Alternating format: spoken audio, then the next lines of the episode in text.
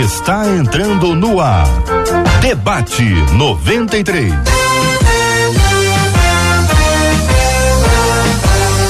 Realização 93 FM. Um oferecimento Pleno News. Notícias de verdade. Apresentação J.R. Vargas. Alô, meu irmão. Alô, minha irmã. Ah, que fala.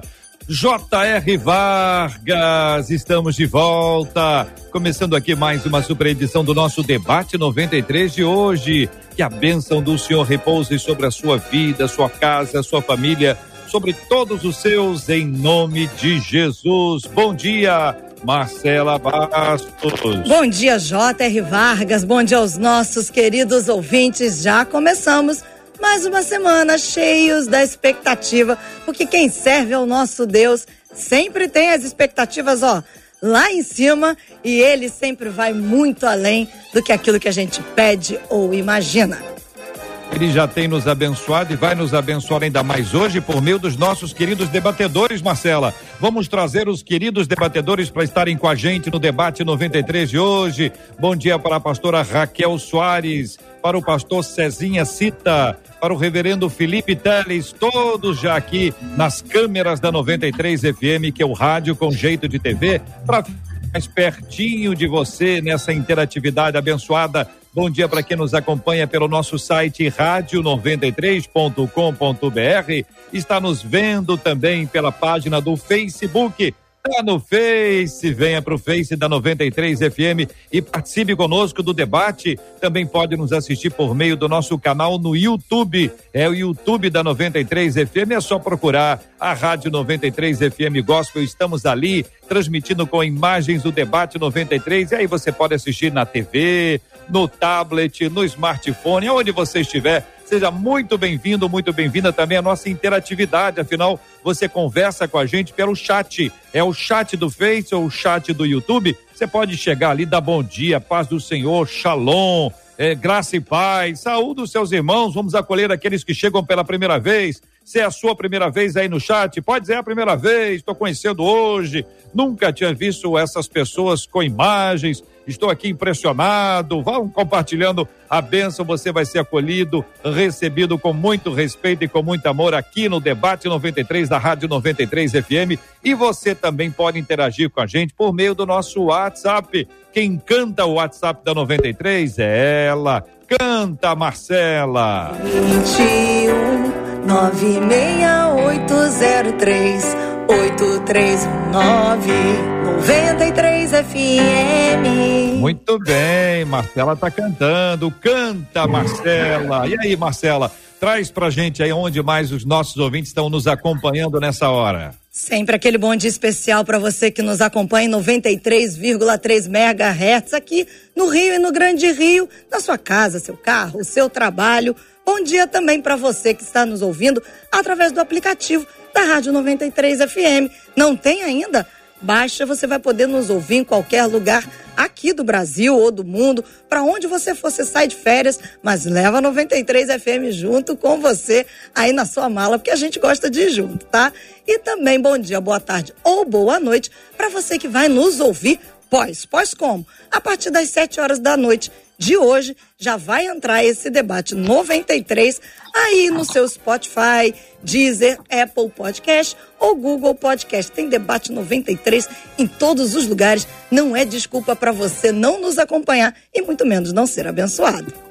Benção puríssima, Marcela, muito obrigado pela participação dos nossos queridos ouvintes, já intensamente ativos aqui, compartilhando, entrando no site, entrando no Face, entrando no YouTube, curtindo a transmissão, porque isso dá relevância, compartilhando com as pessoas que você ama, porque escuta só o tema de hoje, olha, ultimamente, diz o ouvinte aqui, tenho assistido a certos cultos em que os pregadores dizem que qualquer coisa vai me condenar e estas coisas me deixam meio perturbado e confuso. E continuo assistindo. Já não consigo adorar a Deus. Nós perdemos aqui agora a conexão com os, com os nossos queridos debatedores, com o JR. Nós vamos retomar essa conexão e já já a gente volta ao debate 93. Por enquanto, deixo você com Midian Lima, Shekinah.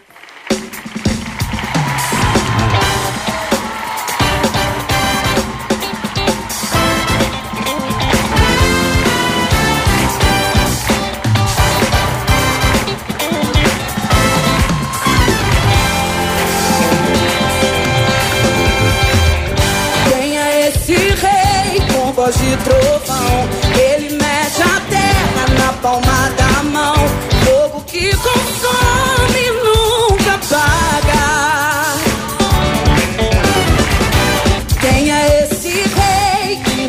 Mudou? Sua palavra é eterna, ele nunca falhou. Levanta o pequeno e confunde o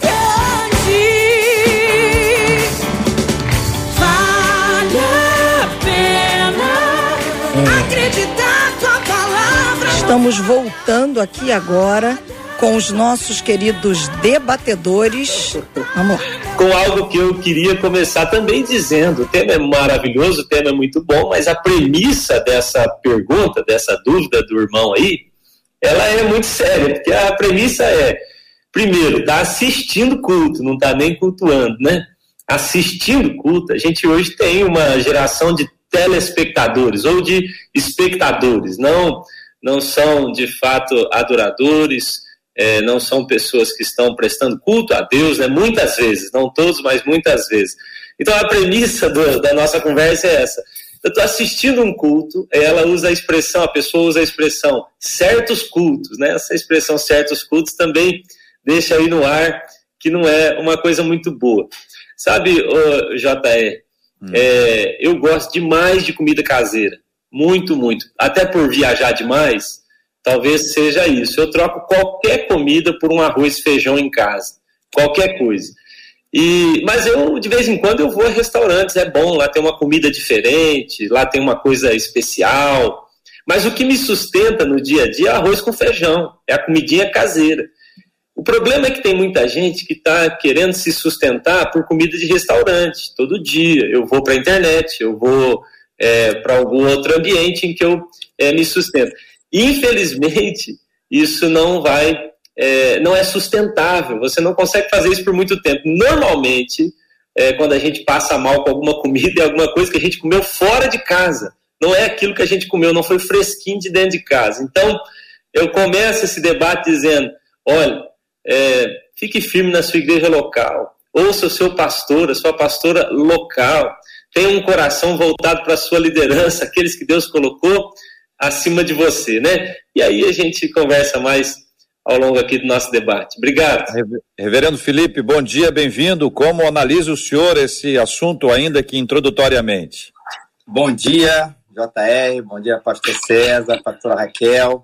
Realmente é uma alegria estar aqui e falar de um tema assim tão importante, porque na Bíblia JR, eu já ouvi uma certa vez uma frase que diz que aquele que consegue articular bem o conceito de lei e de graça, a gente até pode botar culpa e de graça, ele compreendeu bem as escrituras.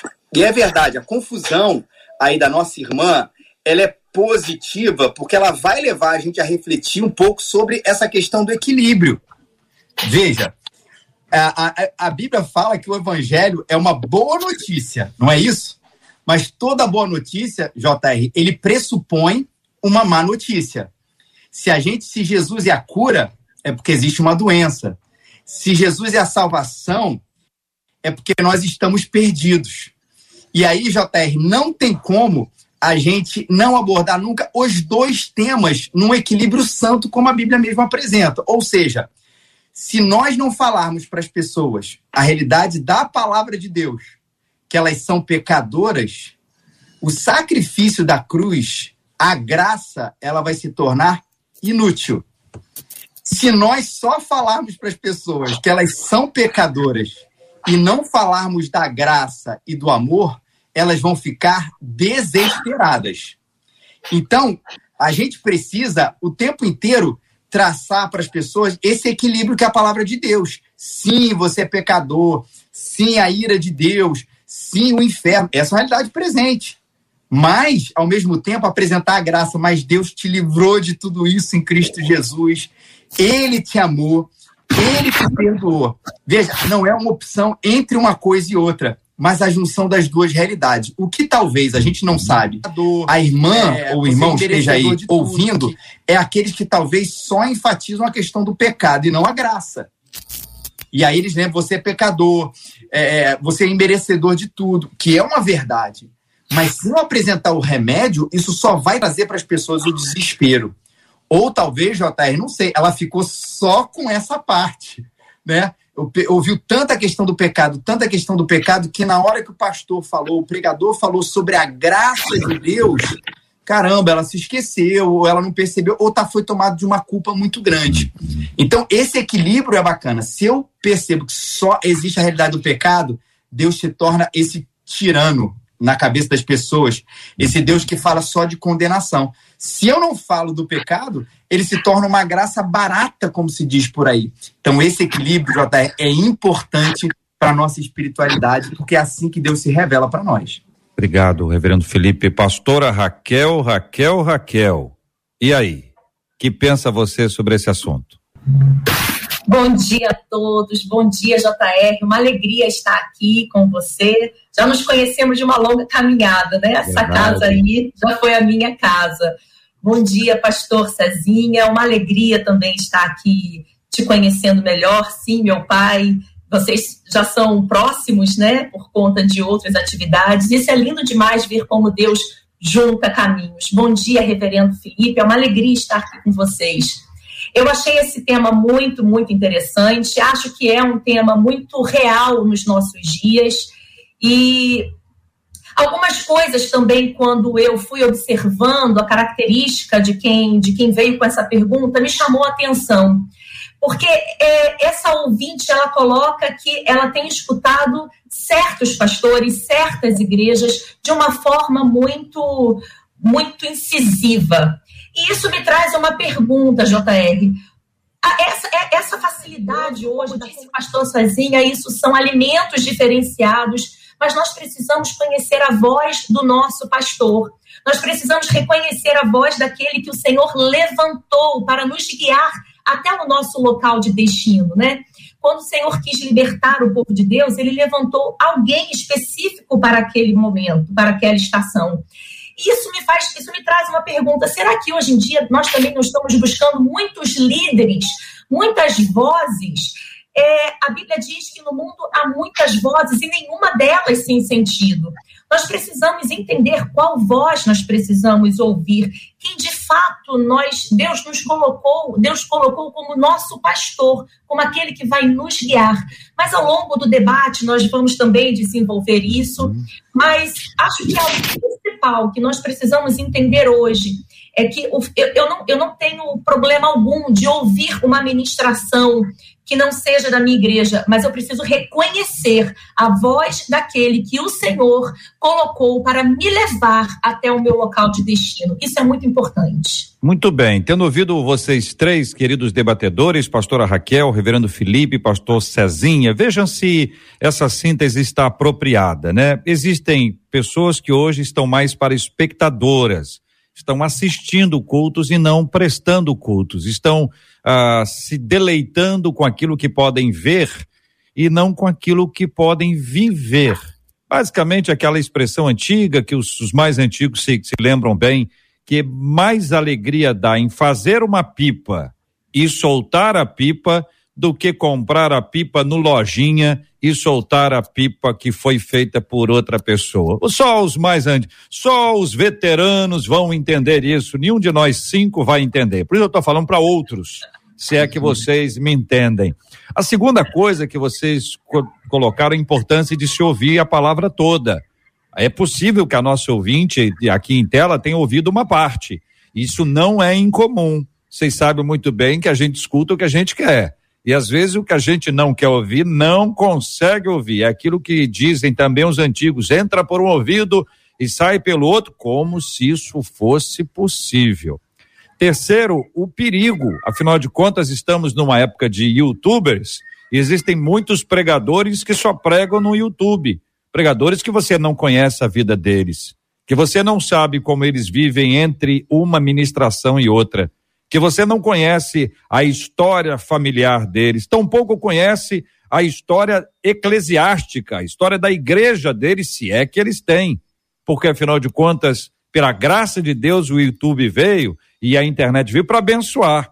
Mas, logicamente, no meio de todo um processo, corremos o risco de sermos levados de um lado para o outro como uma enxurrada ou como você querendo. Agora não, não sei se tanto, mas até recentemente as dificuldades nos transportes públicos em períodos normais, que já estamos praticamente neles, quando alguém entra num veículo, no ônibus, no, no metrô, num trem, sem querer, estava passando ali, mas de repente uma enxurrada de gente o conduziu até dentro daquele daquele veículo ali, daquele meio de transporte. Então, estamos diante de um, de um ponto como esse, e a nossa ouvinte diz: com base em todas essas coisas, já não consigo adorar a Deus pelo que ele é, e sim por medo.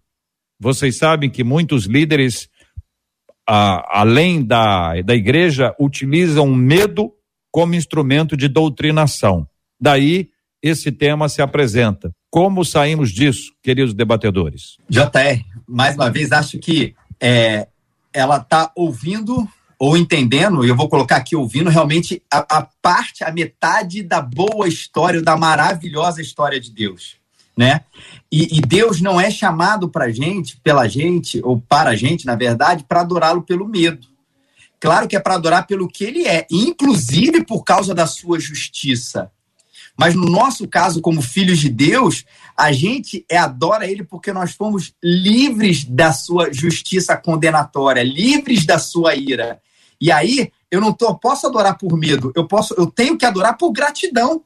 Porque afinal, eu não merecia nada e ele me deu tudo. Eu merecia as piores coisas e ele me deu a melhor coisa, a salvação.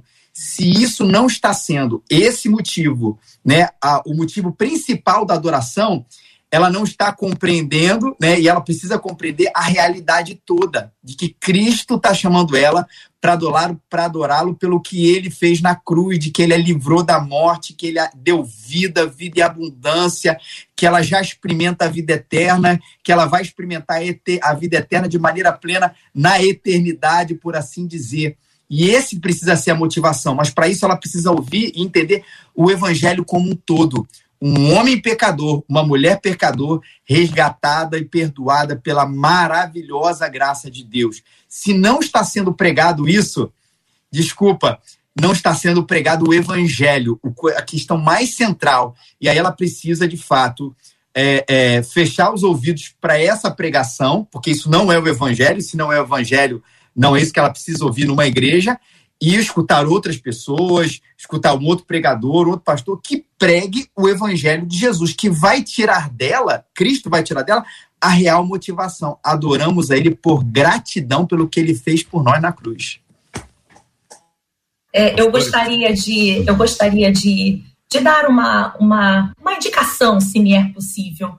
Creio que essa ouvinte ela já teve um encontro de fato com Cristo, mas acho que ela precisa se experimentar mais de Deus.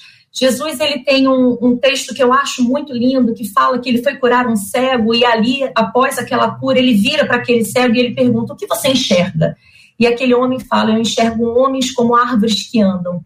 Ele já tinha tido um encontro real, ele já tinha recebido parte do Senhor, ele já estava face a face com o próprio Cristo, mas ele ainda não enxergava a sua totalidade. Às vezes nós vivemos uma vida muito pequena porque entendemos que aceitamos a Jesus e já estamos bem, mas nós precisamos mergulhar mais fundo, nós precisamos falar: Senhor, eu quero te enxergar em sua totalidade. Todas as vezes que nós buscamos a face do Senhor, todas as vezes que nós mergulhamos em, em, em conhecer mais a Deus, o medo ele é deixado de lado. O espírito de medo, o espírito de, de angústia, que é o que ela está vivendo, eu não consigo me aproximar sem ter esse medo, ele precisa cair por terra, porque onde a presença de Deus está, ali há liberdade de alegria. Então ela precisa mergulhar um pouco mais em Deus. Concordo com o reverendo Felipe, talvez deixar de ouvir algumas pregações na internet, não não, não, não, não se importar tanto com o que estão indicando, mas se apropriar da palavra de Deus. A palavra de Deus diz que ele veio para nos trazer vida e vida em abundância. Abundância de vida não fala de uma angústia na alma, de um medo, de uma dor, fala em liberdade. É para isso que nós fomos chamados. Pastor Cezinha, deixa eu lhe perguntar uma coisa para o senhor nos ajudar aqui sobre a questão do medo.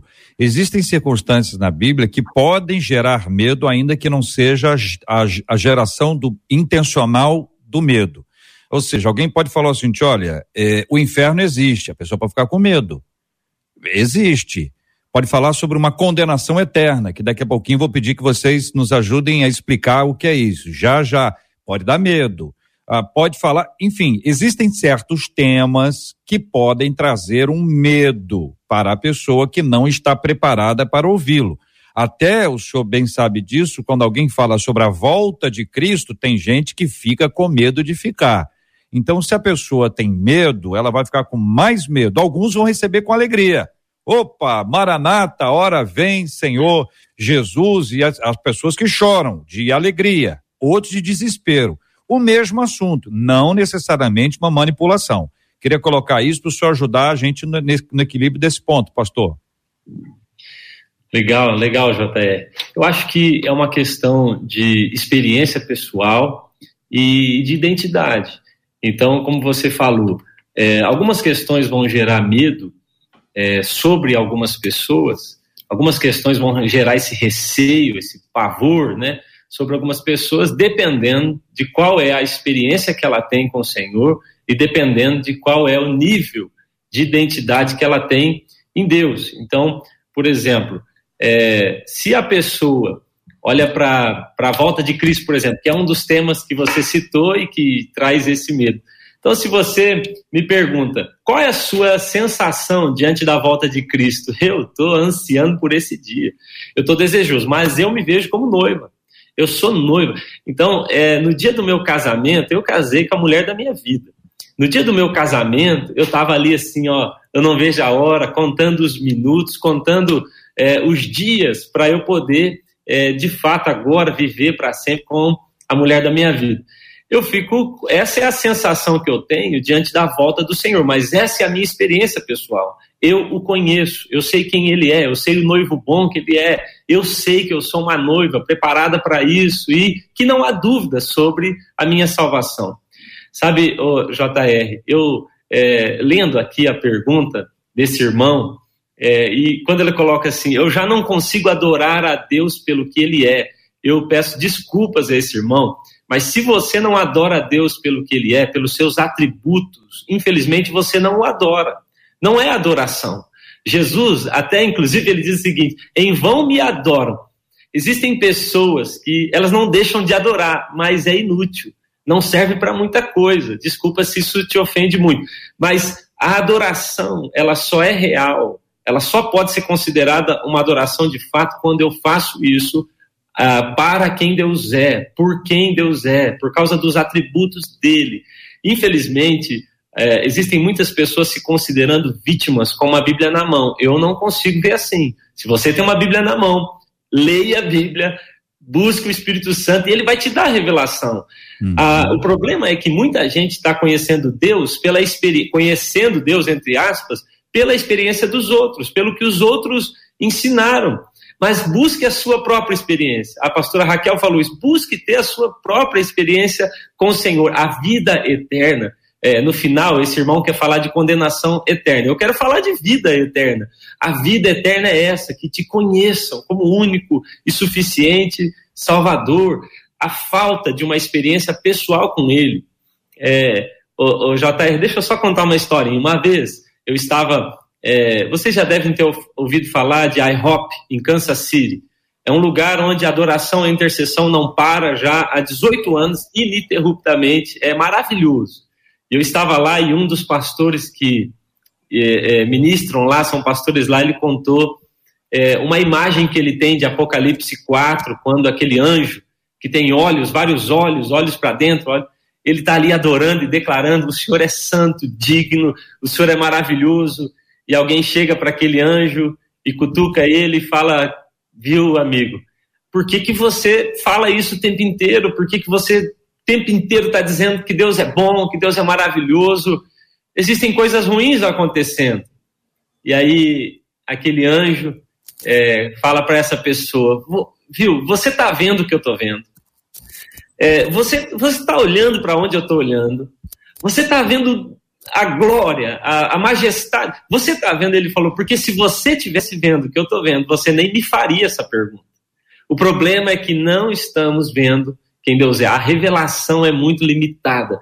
Então, aí isso abre margem para interpretações erradas, para esse medo que não vem de Deus, porque o verdadeiro amor, e Deus é amor, então nele eu, eu estaria livre desse, desse medo, né? Desses, o sofisma gera medo, a verdade não. Então, para mim, a grande questão é essa experiência pessoal e verdadeira com quem Deus de fato é. Uma de nossas ouvintes, pastor Cezinha Cita, ela diz assim: Ei, tô ouvindo essa declaração de amor, te amo, Cezinha. Diz a nossa ouvinte Suelen Cita. ai, ai, o amor da minha vida, Suelen. A gente se conhece desde criança. Amo ela muito. Que maravilha, palavra boa. Muito bem, minha gente. Você, quando escuta uma pregação, um texto bíblico, uma história das Sagradas Escrituras, alguma de, de verdade, alguma que te dá medo, que gera medo em você? Se sim, compartilhe comigo aqui pela nossa página do Facebook da 93 FM. Temos um chat ali para a gente interagir. Temos também a possibilidade de você interagir com a gente na página do nosso canal no YouTube. Ali também tem um chat ali no canal do YouTube e também pelo nosso WhatsApp, que é o 2196803 8319 2196803 8319. Sua participação com a gente é sempre muito importante, especial. Um texto bíblico, uma história da palavra de Deus, uma cena bíblica que você disse, não, essa aí, quando o pastor diz que vai falar sobre esse assunto, quando eu acho alguém cantando, dando uma palestra, eu pulo, eu salto, mas não é de alegria, não. Eu salto o texto, eu salto a história, eu pulo a personagem, e aí, compartilhe conosco aqui no Debate 93. Olha, gente, uma primeira pergunta, agora sim, respondendo as perguntas diretas aqui feitas pela, pelo ouvinte aqui em tela. Será que os pregadores não fazem de Deus um tirano, Raquel? Ou seria isso uma forma de nos prender à igreja? É o que pergunta aqui o nosso ouvinte. O que, que você acha, pastora Raquel Soares, desse assunto? Respondendo especificamente a esta pergunta. JR, primeiro a gente precisa entender o que seria um tirano, né? Tirano é um governante cruel, é aquela pessoa ruim que tem prazer em massacrar. E interessante que Romanos diz: o que diremos, pois, de Deus? Seria Deus alguém injusto? Seria Deus alguém cruel? Seria Deus um pai tão, tão rude? De forma alguma. O próprio texto já conclui de forma alguma. Não existe uma, uma boa relação entre essas duas coisas. Um Deus tirano com a realidade de quem Deus é. Mas nós precisamos entender que a justiça, o, reverendo Felipe até comentou isso, a justiça ela revela a graça de Deus, mas ela também revela a mão de um Deus que ele vai vir para trazer a justiça dele. Ele não é um Deus tirano jamais. Nós nunca poderíamos colocar o nosso Deus, que entregou o seu filho por amor a nós, como um Deus tirano.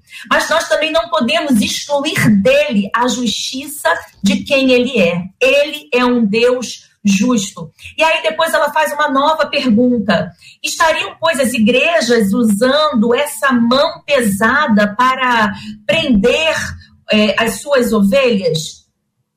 Não cabe a mim julgar o anjo da igreja. Eu não posso dizer o que passa no coração desse pastor. Mas uma coisa é certa: igreja nenhuma, a igreja de Cristo, de, de nenhuma forma foi criada para prender ovelhas. Igreja é o local da transformação. Igreja é o local onde eu entro com as minhas vestes sujas. E ali, de glória em glória, eu vou seguindo num processo de santificação. A Bíblia diz que nós somos santos lutando contra o pecado. Mas aqui eu gosto de fazer, de trazer algo muito prático. Eu sou pedagoga. Quando, eu sou mãe de três filhos. Quando meu filho nasceu, na certidão de nascimento dele vem dizendo que ele é do sexo masculino, ok. Mas um bebê do sexo masculino eu já posso dar para ele a chave de um carro para ele dirigir? Não, porque ele ainda é um bebê, ele ainda precisa de cuidados. Assim somos nós quando nós entramos na igreja. Nós somos santos, mas nós estamos num processo de crescimento, até que nós chegaremos à nossa maturidade espiritual e iremos encontrar com o nosso Pai Celestial. Então, a igreja é o local onde eu necessito estar nela. Eu quero, eu almejo estar em comunhão, porque naquele local eu vou crescendo, eu vou desenvolvendo. E não o oposto e não inverter essa ordem e não colocar de uma forma como se o líder, como se o anjo da igreja colocasse uma imposição. Raquel, você precisa estar nesse local, senão você vai para condenação, senão você vai para o inferno. Não, pastor algum tem essa mentalidade. Mas sim, pastores querem ver suas ovelhas ali sendo transformadas. A Bíblia diz que um bom pastor, ele vai atrás de uma ovelha, ele deixa 99 e vai atrás de uma. Esse é o bom pastor não a base da, da lei, não a base de uma vara pesada, mas com uma visão de amor. Eu sei de onde você saiu, Raquel, e eu sei aonde você vai chegar, Raquel. E olhando para o seu futuro, eu almejo ter você comigo. Essa é a maior beleza de um pastor, é olhar para as suas ovelhas e não enxergar como sujas estão as suas vestes hoje, mas enxergar como eles estarão nesse processo de caminhada de santificação. Meninos. É, o JR, é, o bom pastor, como a pastora Raquel falou, ele visa exatamente isso. Ele visa o crescimento da sua, da sua ovelha, ele visa o cuidado da, da sua ovelha, ele visa alimentar a sua ovelha com, com o verdadeiro evangelho, com a verdadeira palavra de Deus pregada, com fidelidade. Mas a Bíblia também alerta para a gente sobre né, os falsos pastores. E, e, eles existem aí, ainda que a gente não possa de fato entender, nós aqui sabemos o que se passa no coração de cada um. Existe uma das maneiras da gente identificar uh, pelo menos a falsa pregação, essa pregação que visa o que a irmã falou aqui, o controle pelo medo, é justamente quando é apresentado, e isso às vezes a gente escuta por aí, quando é apresentada aquela consequência nefasta. Que ao invés de falar de liberdade, de salvação, fala-se de medo de perdição. Olha, se o irmão não vier à igreja domingo, se o irmão não participar, ou a irmã não participar da campanha, se o irmão não der esse dízimo aqui, olha só o que vai acontecer, etc, etc, etc. E aí promove aquela esfera de medo, e ao invés da entrega ser por obediência, sem dúvida nenhuma, mas uma obediência grata, a frequência à igreja, que é uma coisa maravilhosa, ela ser fruto do compromisso, mas um compromisso grato, a pessoa começa a estabelecer uma relação de medo. E às vezes o outro lado fica até feliz com isso. Caramba, eu consigo ter aqui, ó, só pode tomar ceia se der o dízimo. Que é uma relação, queridos, que eu não consigo ver na palavra de Deus, tá? Só pode tomar ceia se der o dízimo. Mas a gente sabe que existe igrejas assim. Uma pessoa que trabalhou na minha casa há muitos anos atrás, infelizmente faleceu recentemente. Ela tinha que mostrar lá a carteirinha dela na hora que ela fosse tomar o, é, participar da ceia, se ela tivesse dado dízimo. Então, essa relação, veja, duas coisas boas: o dízimo e a ceia. A obediência continua sendo maravilhosa, mas o que estava por detrás dali, ó, tem um quê de manipulação aqui. Só que aquilo é capaz, JR, de sustentar, e a gente vê muitos desigrejados e gente decepcionada com o evangelho, é capaz de sustentar a pessoa por algum tempo. Porque tem uma hora que a pessoa não aguenta essa relação de medo. Já pensou? Né? Você com o seu pai, né? Você aí, ouvinte, tal, com o seu pai, você estabelece uma relação de medo com ele o tempo inteiro. Se chegar a 18 anos, né? Chegar aí um tempo que você pode trabalhar, pode pagar o seu aluguel, pode sair de casa, você não vai querer ficar naquela opressão do medo. Você vai querer sair de casa rapidinho, porque foi apresentado para o que você viveu durante aí 18, 19, 20 anos, uma relação de opressão, de tristeza, de tudo isso que não é fruto do amor. Quando o, o, o pastor né, apresenta o bom pastor que nos exorta, que é justo, que, que, que nos corrige porque nos ama, né? E ele é apresentado dessa maneira, a gente permanece por gratidão a ele. Mas quando é apresentado aquele, aquele, aquele olho que tudo vê, né? se você fizer uma coisinha errada, ele vai tirar a salvação. Se você fizer uma coisinha errada, ele vai tirar as bênçãos da sua vida. Se você fizer uma coisinha errada, ele vai fazer tudo ruir. Tem uma hora que o seu espírito mesmo não vai aguentar esse tipo de coisa. Até porque ela não tem base na palavra de Deus. Não é assim que a gente estabelece. E ele sai. Né? E, infelizmente, a gente vê isso acontecendo por aí. Uma relação de domínio que tem envergonhado o evangelho promovido uma geração de gente desigrejada porque não recebeu o bom pasto do bom pastor, da palavra do Senhor. Pastor Cezinha. Legal, legal. Boas palavras aí dos meus irmãos. Glória a Deus. É, eu uma vez ouvi uma pessoa falando que é, tá, está escrito num livro sobre o pastor Po Yancho, ou David Yancho, e eles fizeram uma pergunta para ele: se o senhor pudesse começar o seu ministério outra vez, né? O que o senhor mudaria é, no seu ministério? E uma das coisas que o pastor Poyancho disse é: eu pregaria mais sobre a bondade de Deus. Ele disse: naturalmente, as pessoas têm uma interpretação de um Deus tirano, de um Deus mau, de um senhorzinho, é, cabeça branca, no céu, pronto para lançar um raio sobre nós quando a gente erra. Ele disse: essa é a interpretação natural, as pessoas já têm essa inclinação. Então ele diz: eu, eu é, me dedicaria mais, de maneira intencional, a falar sobre a bondade de Deus. Eu gosto é, de pensar, JR, que quando Moisés pede a Deus, ele fala: me deixa ver sua glória eu quero ver a sua glória.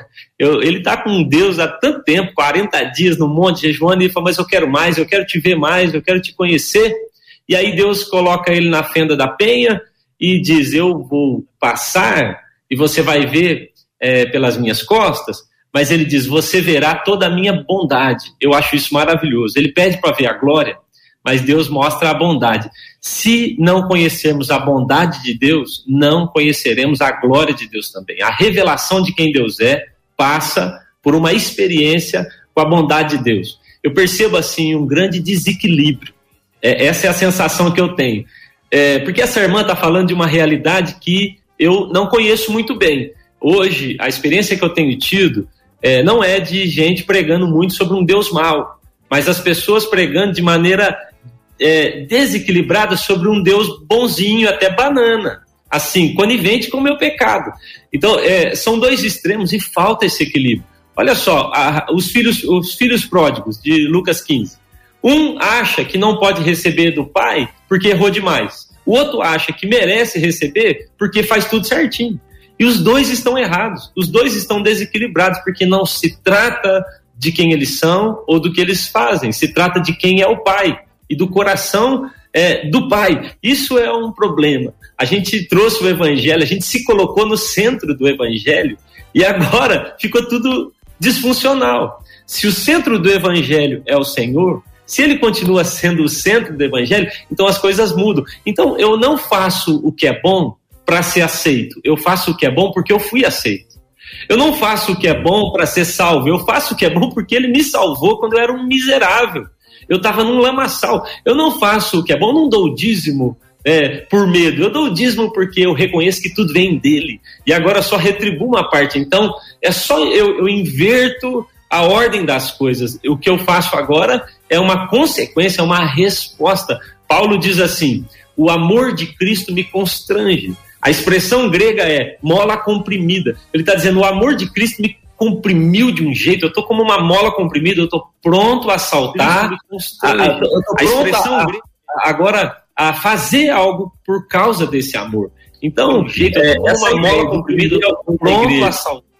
É, prender alguém na igreja por, por medo, é, como o pastor Felipe diz, como a pastora Raquel disse, isso é uma, uma bobagem, né? não vai conseguir fazer por muito tempo.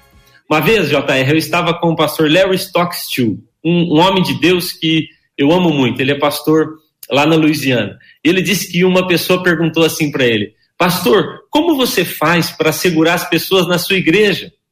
Porque eu já fiz de tudo para prender elas, para segurar elas, e elas não ficam. E o pastor Larry respondeu assim: Eu me preocupei mais com o pasto do que com as cercas. Esse é o grande problema. A gente quer oferecer uma boa cerca e um péssimo pasto. A Bíblia diz que Jesus veio com verdade e graça. Graça para confortar, verdade para confrontar. Nem muito um e nem muito outro. Graça e verdade. Graça para consolo, verdade para confronto.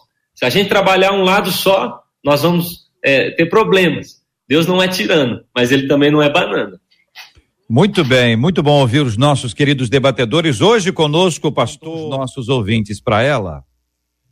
JR, estamos de volta aqui junto com vocês e por aqui no WhatsApp e no nosso grupo. Deixa eu até dar uma explicação aqui, JR, porque os nossos ouvintes no ar estão acompanhando. Nós tivemos problemas aqui interno, internos com a internet.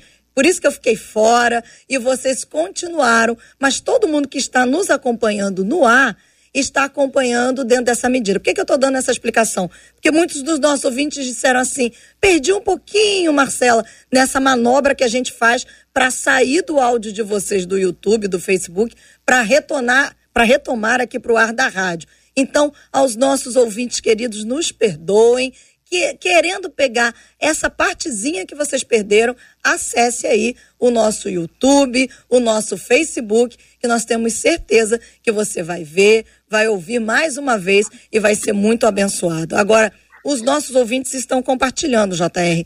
Uma delas no Facebook disse assim: O nosso Deus jamais será um carrasco como muitas pessoas o veem. Mas o nosso Deus é um Deus de amor, que muitas vezes nos corrige sim, mas corrige para nos acertar, nos consertar, diz ela, como um pai corrige os seus filhos. Pelo WhatsApp, uma outra ouvinte disse assim: Gente, olha, eu estava afastada e comecei a sofrer de ansiedade. E eu tinha certeza na minha mente que se eu voltasse para Jesus, só Ele poderia me livrar. Só que nisso, eu comecei a sofrer muitos ataques nos, aqui nos meus pensamentos e passei a ter medo de Deus.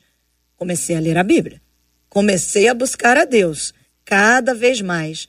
Hoje, digo a vocês, estou descobrindo o amor de Deus e tenho passado a adorá-lo sem medo, agradecendo tudo o que ele faz. Estou me libertando do medo de Deus e começando a agradecer a ele por tudo que ele fez e faz por mim. Deus é um Deus de amor e não podemos aceitar esse medo em nossas vidas. Compartilha essa ouvinte aqui pelo WhatsApp, JR. Tudo bem, Deus é 100% amor, Deus é 100% justiça, Deus é 100% misericórdia. A gente tem o hábito de colocar, né, ou é isso ou é aquilo, como se Deus fosse como nós. E aí tá claro, absolutamente claro. Como é bom, gente, imaginar. Veja que doideira deve ser a pessoa ficar com medo de Deus. Quem fica com medo de alguém que não quer estar tá perto? Como você quer estar perto de quem você tem medo? Tem um cachorro aí na sua rua, é um cachorro muito bravo. É um cachorro bravo e você já ouviu história que ele morde, ele corre atrás das pessoas. Você vai passar perto ali, só se for para zoar, né? Tem gente que gosta. Agora, a gente fica longe das pessoas porque a gente tem medo. Não, aquela área ali é uma área com, comandada por um indivíduo, ele é muito perigoso, ele faz isso com os homens, faz isso com as mulheres. Você vai passar lá na rua? Não vai. A gente não quer estar perto de quem a gente tem medo. Agora, de quem a gente confia, com quem a gente tem, tem prazer em estar perto, é uma alegria. Aliás, a gente descansa, a gente fecha os olhos e dorme, porque nós estamos diante dele. Então, essa relação entre o indivíduo e Deus precisa ser restaurada, porque a gente precisa observar. Agora, isso não quer dizer que Deus não tenha os seus limites impostos, que a disciplina dele não seja verdadeira e que a obediência a ele não seja fundamental. Nós confundimos os nossos erros por causa da desobediência com uma tirania divina. Aí você está na sua casa aí. Aí você está usando a pia. Aí você joga uns negócios na pia. Descascou batata, descascou ovo, cenoura, sei lá o que, que você faz aí na, na sua casa. Entupiu a pia. Entupiu a pia. Entupiu a pia. Quando você abre a torneira, o que, que acontece? A pia vai entupir e ela, se você não estiver atento, ela vai transbordar. Aí você vai dizer o quê? Olha, Deus permitiu que a minha pia fosse entupida. Pelo amor de Deus, não foi você que entupiu? É como às vezes acontece, dá uma chuvarada e a pessoa diz: por que choveu muito e inundou a rua? Será que a chuva é um fato novo? Ó, oh, tá chovendo hoje como nunca choveu no passado? Podemos dizer isso? Ou será que nós é que estamos entupindo, entupindo as nossas pias, entulhando os nossos rios, entulhando a nossa rede de esgoto quando existe? Então a gente tem que entender que a tirania é nossa. Quando nós assumimos o lugar de pecadores e quando nós dissimuladamente, deliberadamente resolvemos pecar e depois queremos trazer sobre Deus a responsabilidade do sofrimento pelo qual nós estamos passando. É isso, igreja? Ou estou soltando fogos aqui para outro lado? Fiquem à vontade, por favor. É exatamente isso, JR. É, vamos levar aqui para dentro das nossas casas, né? Filho, quando faz alguma coisa errada, normalmente eles já chegam para os pais com aqueles olhos arregalados e qualquer pergunta que a gente faça, eles já vão entender num tom diferenciado, porque eles sabem que estão, que estão errados. É, o que faz uma pessoa viver à base do medo, muitas das vezes, é pelo fato dessa pessoa estar caminhando no erro e não e se sente desconfortável de, de encontrar face a face com o Senhor. A Bíblia diz que todos os dias o Senhor ia na virada do dia encontrar com Adão e Eva, mas teve um dia em especial, um dia em especial, que Deus permaneceu com a sua com o seu costume mas Adão e Eva não estavam no costume daquele dia. Naquele dia, o Senhor foi como sempre foi, foi encontrar com seus filhos. Mas naquele mesmo dia, aquele casal estava fugindo dos olhos de Deus. Muitas das vezes, o que nos faz ter medo de Deus é olharmos para nós com aquele sentimento de vergonha. Eu não tenho conseguido largar. E aqui nós precisamos fazer uma outra pergunta: por que não temos conseguido largar algumas mazelas da alma? Será que nós não precisamos mergulhar mais em Deus? Porque todas as vezes que eu me aproximo mais de Deus, mais receber da santificação do Pai eu vou receber, mais força eu terei para a caminhada. É fato que nós teremos aflições, é fato que, que é, é, tentações virão sobre nós. Mas quanto mais eu me aproximo de Deus, com leitura, com oração, com lugar secreto, com jejum, mais força eu tenho para deixar de lado essas mazelas. Então, tá aí uma reflexão para essa ouvinte. Talvez você esteja enxergando o Senhor pela sua ótica, por esse momento em que você está vivendo, de saber que fez algo que não deveria ter feito. E a melhor maneira de você se livrar disso é reconhecendo o seu erro, é pedindo perdão ao Senhor com todo o seu coração, é reconhecendo que nele você recebe uma restauração e que você pode caminhar sim em santidade no Senhor. Muito bem. Pergunto aqui aos meninos um pouquinho sobre questão da justificação. Ajuda a gente a entender esse termo, que às vezes é um termo complexo. As pessoas explicam, tem gente que explica isso, piora. A pessoa já estava mais ou menos entendendo antes. Depois perdeu completamente o rumo. Porque quando a gente fala que, que Deus ele, ele estabelece a sua justiça, que Deus é justo, e a Bíblia diz que não há um justo sequer sobre a face da terra, ou seja, nós não somos justos por nós mesmos. E aí pode dar medo. Ih, rapaz, deu ruim aqui. Pelo amor de Deus, é isso mesmo, igreja? Jesus, não, aí não, eu estou morto então. A não ser que haja alguma ação divina em nosso favor. Meninos. E é exatamente isso. A ação divina em nosso favor. A iniciativa veio de Deus, JR. Ele, o que, que é a justificação? Na verdade, é que eu fui tornado justo não por aquilo que eu fiz, mas por aquilo que outra pessoa fez. Por isso que a gente diz, nós não somos justos. Por que, que eu não sou justo? Porque todos, a afirmação bíblica, claro que é isso, nós somos pecadores. A gente, a gente mente, a gente fala mal do outro, a gente. Todos esses pecados aí, fruto do nosso coração equivocado, nosso coração pecador, na verdade, né? Mas, ué, uh, ao mesmo tempo que eu percebo isso, eu não me declaro justo, mas eu me declaro justificado, porque Deus olhou para mim com outro olhar, com outra lente. Ele me viu perdoado. E aí ele viu, é, ele, ele não é justo, ele é justificado. Ele não foi, é, ele não é limpo por causa daquilo que ele fez, porque ele não é limpo, Felipe. E o Felipe é limpo e por causa daquilo que Cristo fez. Cristo pegou os pecados do Felipe, eu estou me usando aqui como exemplo, levou sobre si, morreu e anulou toda a minha condenação. Me tornou, como a gente canta, né, que é bíblico, mais alvo do que a neve, mais branco do que a neve. Mas por nada que eu fiz, JR, mas por aquilo que Jesus fez quando ele levou os meus pecados na cruz. Por isso que eu não sou justo, mas eu sou justificado e livre em Cristo Jesus. Pastor Cezinha, a partir dessa desse termo, le, leva a gente aqui para salvação eterna, porque o que o ouvinte disse, né? O que a Bíblia fala sobre condenação eterna. Então, o senhor disse anteriormente, o senhor prefere falar sobre salvação eterna, bênção eterna. Passa por aí, ajuda a gente, por favor. Muito boa, muito boa a explicação do, do reverendo Felipe sobre essa justificação. Eu amo pensar dessa maneira justificação. Eu amo pensar dessa maneira, né? Fomos justificados em, em, em Cristo. Ah, o termo Éden, que a pastora Raquel, né, usou até um pouco dessa expressão. O termo Éden quer dizer é, lugar de deleite. É, quando o homem foi criado, já estava tudo pronto, já estava tudo organizado, né? Ele não precisou fazer nada.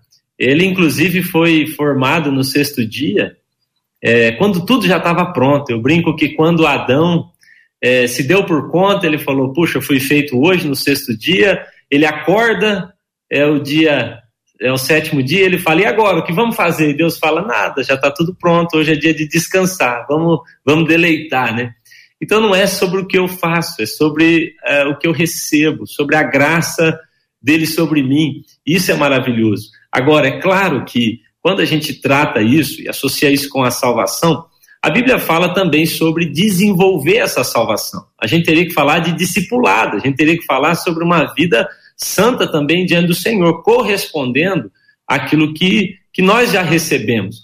Eu acho muito estranho, é, JR, que é, é, quando, quando Adão e Eva eles, eles pecaram, eles erraram ali, eles estavam tentando a tentação foi ser como Deus. E, e, o problema é que eles já haviam sido formados à imagem e semelhança de Deus. Ou seja, o grande problema deles foi é, é, a tentação deles foi tentar ser aquilo que eles já eram, buscar aquilo que eles já tinham. E esse é um problema. Nós já temos todas as bênçãos sobre nós, já temos a justificação sobre nós, já temos a salvação sobre nós. E o problema é que quando a gente anda na mentira, quando a gente anda no sofisma, no, no engano, é, então a gente se afasta de Deus tentando encontrar coisas que nós já tínhamos nele. Então a sua salvação está em Cristo, pela graça, por causa da graça dele. A graça não é uma, uma pregação, a graça não é apenas um princípio, a graça é uma pessoa, que é Cristo, né? Então quando eu tenho essa clareza, essa, essa firmeza em Jesus, fui justificado nele, estou nele, é, estou no reino é, da luz, no reino do amor, isso é maravilhoso. A gente, nós estávamos num reino muito ruim. E essa tirania toda, ela era verdadeira, sim, no reino das trevas. Mas a Bíblia diz, ele nos transportou. Quando eu saio de um reino para o outro, muda o rei, muda a cultura, muda a moeda, muda a linguagem.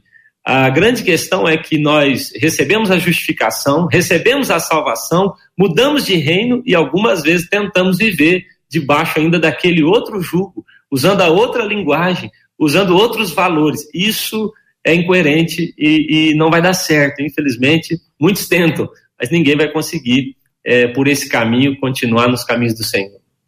Muito bem. Diante daquilo que nós conversamos até aqui, temos uma perspectiva maravilhosa de uma vida com o Senhor, de uma vida de paz, de uma vida de alegria na presença de Deus. Antes de Cristo, nós não estávamos reconciliados com o Pai havia uma condenação sobre nós, havia uma separação, uma barreira gigantesca entre nós e Deus. Mas essa barreira foi desfeita, foi desconstruída, foi destruída pelo sangue do nosso Senhor e Salvador Jesus Cristo. E é nos méritos de Cristo, ou seja, em nome de Jesus, que nós nos aproximamos do Pai. Sem, sem Jesus não tem como nos aproximar do Pai, é uma distância que nós não temos condições de percorrer. É um salto muito grande a ser dado por nós. Não há condições humanas para isso, salvo se o filho viesse nos buscar e nos levasse de volta para a casa do Pai. E é nesse lugar de casa do Pai que nós estamos hoje, não necessariamente o prédio, mas a casa do Pai, o lugar da presença de Deus, e o Senhor nos leva para o prédio, embora sejam prédios diferentes, de várias estruturas diferentes, com hábitos diferentes internamente, são casas do Pai. E aí, com a graça do Senhor e no tempo dele, nós estaremos aí sim, definitiva e eternamente na presença do Pai na casa do Pai por toda a eternidade. Ora, ora, ora, Maranata, vem Senhor Jesus.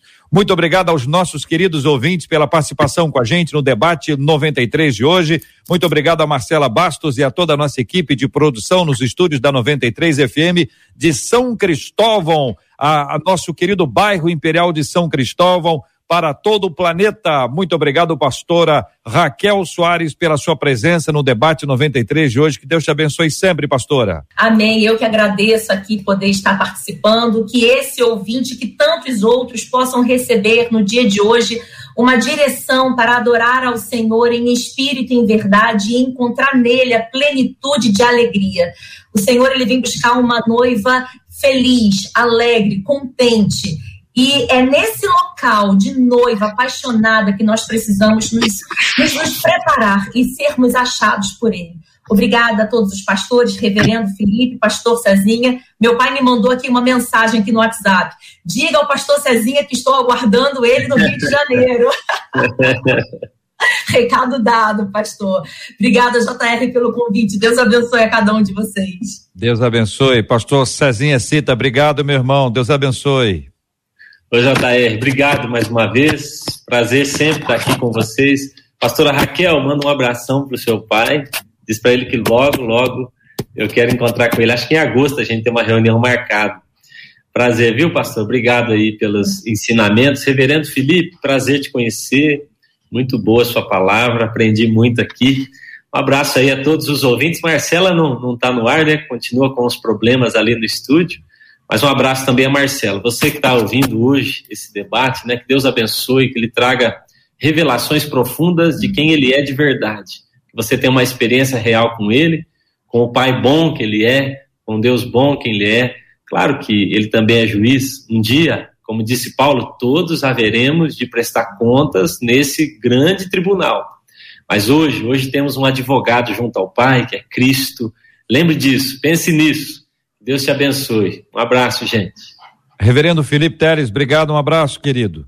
Muito bom estar aqui mais uma vez. JR, obrigado aí pelo convite. Pastor Cezinha, pastora Raquel, prazer conhecer vocês. Deus abençoe muito o ministério aí de vocês. Uma alegria grande. E um abração para a Igreja Presbiteriana Raízes e para o meu amigo pastor Santiago, lá de Cidade Jardim, que está aí assistindo a gente aí. Um abração, Santiago. Maravilha, nós prosseguimos aqui, nós vamos orar juntos, o pastor Cezinha vai orar, nós estamos com a nossa disposição diferente, não apenas física aqui por meio do nosso, da nossa transmissão pelo Face e pelo YouTube, porque estamos sem a presença da Marcela e de toda a nossa equipe por meio do nosso estúdio, mas estamos caminhando aqui. Por isso não vamos ter aquela música que a gente chama de BG, que nos ajuda tão pouco, vamos ter no final aquela bênção que é tão linda cantada e com o nosso encerramento. Mas a despeito de tudo isso, estamos juntos pela graça de Deus. E o pastor Cezinha vai orar conosco